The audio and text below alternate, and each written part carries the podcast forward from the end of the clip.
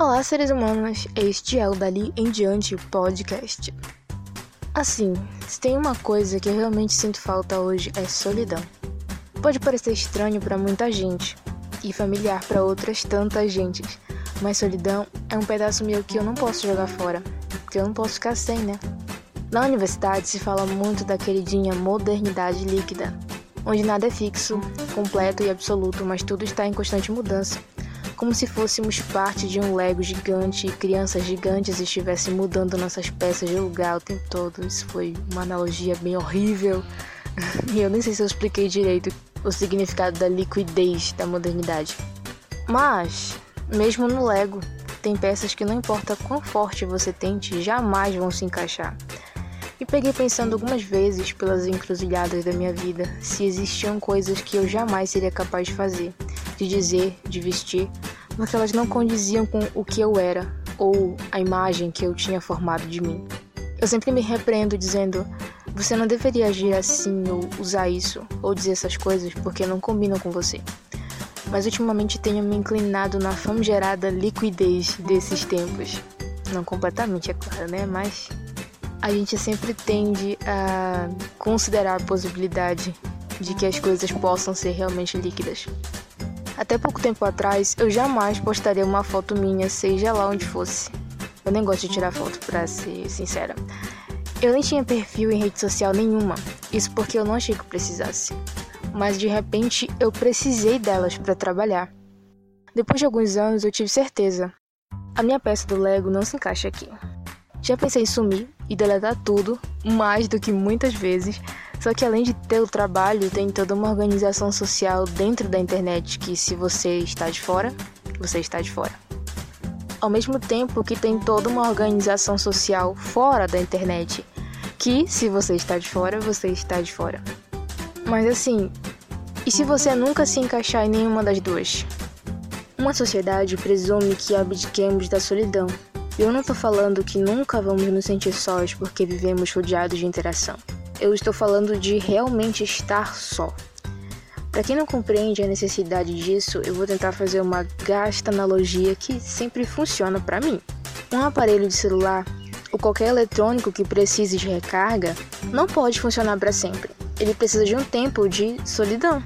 E se você continuar usando seu celular enquanto ele está carregando, não faça isso. Tirando dele o seu tempo sozinho, ele vai precisar de outra recarga, outro momento de solidão mais rápido. E se você continuar fazendo isso com ele, você não vai mais conseguir usar ele sem que ele esteja na tomada. Ele vai ficar viciado, não é isso? Pois é, pessoas como eu precisam de uma recarga. Mas nós chegamos a esse mundo com uma tomada, infelizmente.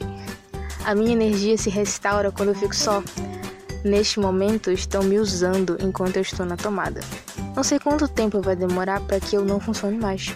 Ah, é verdade, eu esqueci que estamos no Dali e não podemos falar de coisas ruins. Vou pensar em alguma coisa bonita para falar. Enquanto isso, fiquem com uma música para ajudar a relaxar.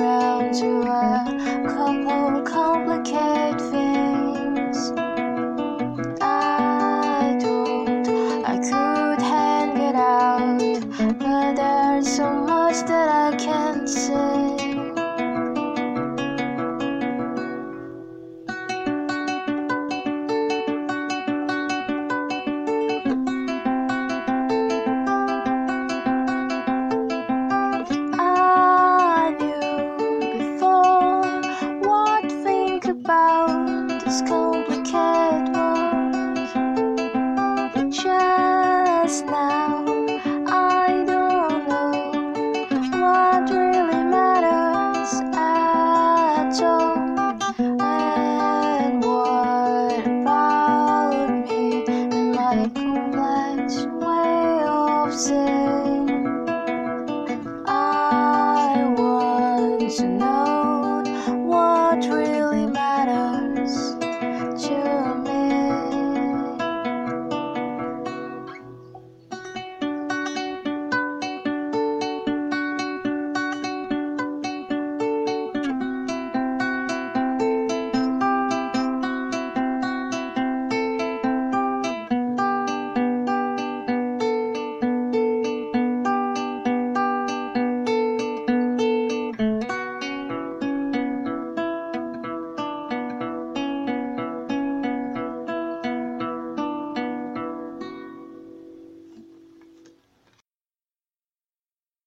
Essa foi uma música autoral que eu chamo de What About Me. Bem, vamos para outra rodada de três indicações, já que é isso que eu posso fazer por minha conta. Número 1, um, um livro. Tem vários que eu gostaria de indicar, mas como eu não tenho muitas oportunidades, eu escolhi o livro mais importante para mim até o momento. Quem sabe daqui a alguns anos vai mudar isso. O nome desse livro é O Retrato de Dorian Gray, do Oscar Wilde. Eu podia falar o dia todo dele, mas eu não vou fazer isso, por favor, né? É assim, a principal razão para que eu acho que todo mundo deveria dar uma chance para o retrato de Dorian Gray é que você entra na história de um modo que eu nunca tinha experimentado faz muitos anos. Eu acho que a última vez que eu entrei tanto numa história foi quando eu li O Conde de Monte Cristo. Os três livros eu li num tiro, assim, e acho que menos de um mês, não sei. E o retrato de Dorian Gray eu acho que eu li em uma semana porque eu não podia ler todo o tempo também, né? Eu tinha que trabalhar. estudar também, claro. Mas assim, é um livro que fala sobre autoconhecimento, sobre a imagem que você tem de si, sobre aquilo que você deve ou não fazer baseado no, na imagem que as pessoas têm de você, o que você quer preservar sobre você, o que você quer que as pessoas achem sobre você. É uma é uma eterna dicotomia entre imagem e a essência de quem a pessoa é. Como a gente se enxerga, sabe? É um, um livro que te leva a pensar sobre isso. Até muito recentemente eu não tinha essa consciência, mas a projeção que você faz de si também influencia na forma como você enxerga o mundo e como você se relaciona com as pessoas. Então, é, esse livro é uma, uma boa indicação para você ter essa consciência, um, pelo menos um pouquinho dela, né? Não totalmente. Indicação número 2: Nouvelle Pop Françoise. Nos últimos meses, eu comecei a estudar francês e eu fui mergulhando nessa cultura. Então, para me ajudar a estudar uma língua, do jeito que eu sempre faço, eu montei uma playlist no Spotify só com músicas em francês. Se vocês quiserem essa playlist, comenta lá no Instagram, na fotinho do episódio, por favor, que aí a gente divulga, né, nos stories o link da playlist. Só se quiserem também, né? É, Assim, essa história da playlist começou como uma das minhas artistas francesas favoritas, a Pomme. Não sei se é assim que fala o nome dela. Ela divulgou uma playlist que ela tinha feito que chama Saint Françoise. Saint Françoise, eu não sei falar direito ainda, tá? Me perdoem, eu apenas comecei a estudar. Enfim, ela divulgou essa playlist que ela montou de é, novos trabalhos da, em, em, francês, né? Da música. E essa playlist é incrível. Também tenho ela. Se vocês quiserem o link, comentem, por favor. S'il vous plaît. Tem artistas maravilhosos nessa playlist dela. E daí você sabe como funciona o algoritmo do Spotify, né? Quanto mais você escuta um tipo de música, mais ele te recomenda coisas parecidas. Daí começou a aparecer, eu comecei a pesquisar outros artistas também, começou a aparecer outros para mim e eu acabei vendo que eu tinha curtido muitas músicas em francês, então eu montei uma para mim chama dirait Françoise. E eu tenho vários artistas aqui que são perfeitos demais, vocês têm que escutar. Para citar minhas músicas favoritas, eu gosto, eu não sei falar direito o nome das músicas, me perdoem, mas eu gosto do esse artista aqui, o Max Maxence, Maxence, sei como é que fala em francês o nome dele, mas ele tem essa música que chama Flautiste, Flautistas, que é de flautista, eu acho, parece um pouco. É um, um rap. La menace dans mes mots, je suis pas débile, mais j'ai du mal à m'isoler de tous les teubés de ces villes. J'habite LA depuis avril, j'ai connais par cœur l'évangile. Faut que les fragiles assimilent. Tony Parker, c'est ma cousine. Enfin, mon cousin, mais sinon ça rimait pas. C'est chiant de devoir respecter tous ces trucs-là. La musique, c'est chiant, les mots, ça sert pas à ça. Quand j'achète des mots croisés, mon buraliste me reconnaît. Nossa, é incrível. O rap francês é uma das maravilhas da humanidade. Strom também. Strom é mais famoso pelo Papa Uté, a música dele. É Fanny Depoux, Clary Lafont, Lolo Zoé. Jane Morret, Joy Dassin, Charles Trenet, Jacques Breu. Jacques Breu, gente, o Jacques Breu, ele é da época da Edith Piaf. Eu acho que é a mesma época da Edith Piaf, ou ali por perto. Ele é simplesmente maravilhoso. Ele não só canta, ele é um poeta, não sei. Tem várias entrevistas dele no YouTube, vocês acham muito fácil. Eu na minha playlist eu tenho essa aqui dele, Vessou, Vessou. T'as voulu voir Vierzon et on a vu Vierzon. T'as voulu voir Vesoul et on a vu Vesoul. T'as voulu voir Honfleur et on a vu Honfleur. T'as voulu voir Hambourg et on a vu Hambourg. J'ai voulu voir Anvers, on a revu Hambourg. J'ai voulu voir ta sœur et on a vu ta mère. Mas tem é, Ne Me Quitte Pas, que é dele. Ne Me Quitte Pas. Perfeito essa música. Zaz, Malik Jodi, Therapy Taxi, que é muito bom. Luiz Mariano, não sei se é francês, né? Parece nome de português, né? Lodeb, Alma Forré, Joaquim Chacrin, Philippe Catherine, Clio, Vimazoué, Rolian Granel, Patrick Watson, François Hardy, Foé, Pierre Laponte, Video Club. Eu vou divulgar essa playlist porque todo mundo precisa escutar essas músicas. É minha indicação, gente. Novo pop francês bom demais. Pop, não só pop, mas rap, indie, rock, sei nem, acho que eles têm um estilo próprio, assim, incrível isso. Número 3, dois audiobooks. Na verdade, um é audiobook e o outro é uma peçazinha clássica que é perfeitinha. É, outra coisa que eu comecei a fazer para me ajudar com o francês foi ouvir audiobooks de livros que eu já tinha lido em português. Eu até tentei ouvir livros que eu nunca tinha lido antes, né? Tipo Madame Bovary, que eu ainda não li. Eu tentei ouvir ela em francês, mas eu acabei não pegando muita coisa, até por causa da época, né, que o livro foi escrito. Então o que funcionou para mim foi ouvir livros que eu já tinha lido em português. E o primeiro que eu ouvi foi Le Petit Prince. Le Petit Prince é uma coisa tão fofa. É, eu já perdi a conta de quantas vezes eu li O Pequeno Príncipe. Então ouvir em francês foi uma experiência nova, assim, pra mim, né? Ainda não enjoei de Pequeno Príncipe, a propósito, eu acho lindo esse livro. Mas esse, esse audiobook é um dos melhores que eu já vi. E é na voz um dos melhores narradores da história, assim, na minha opinião. E esse áudio que eu vi, eu acho que é dele, que é um dos mais cultuados do Pequeno Príncipe, tão bem interpretado que mesmo que você não entenda as palavras ou a língua, você entra na atmosfera da história e consegue absorver tudo, entende? É uma coisa mágica. O segundo é um, um áudio de Gerard Philippe. Gerard Philippe, eu não sei pronunciar direito, gente, estou aprendendo. Que é Pierre é Leloup, Pedro e o Lobo. É bem famoso também, tem no Spotify, eu tenho ele também se vocês quiserem. Ou pesquisem Pierre et Leloup, do Gerard Philippe. Eu pesquisei um tempo desse sobre essa peça, é uma peça clássica, uma peça clássica para crianças, e a historinha do Pedro, que vai caçar o lobo. É tão fofo. É, o Pedro tem vários amiguinhos animais. Tem patinho, tem.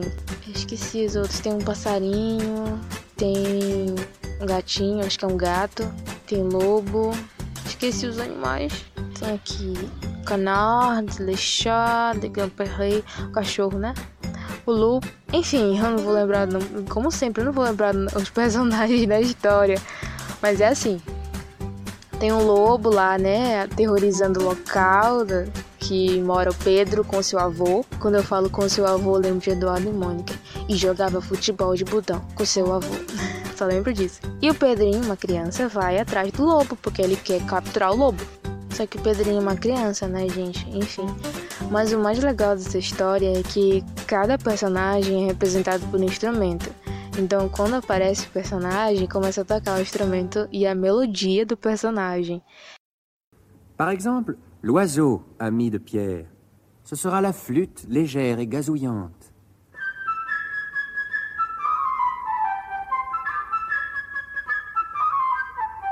Le malheureux canard, le hautbois mélancolique.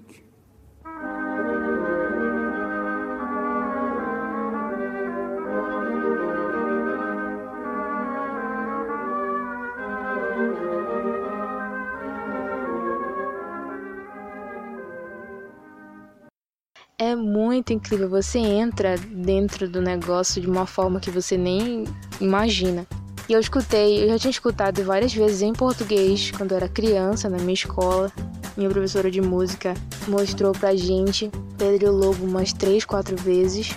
E agora escutando em francês, ai, é tão lindo. Vocês têm que escutar Pierre et le Loup. Em francês, gente, Gerard Philippe é uma, uma coisa assim que não importa se você sabe ou não francês, você vai amar e vai entender.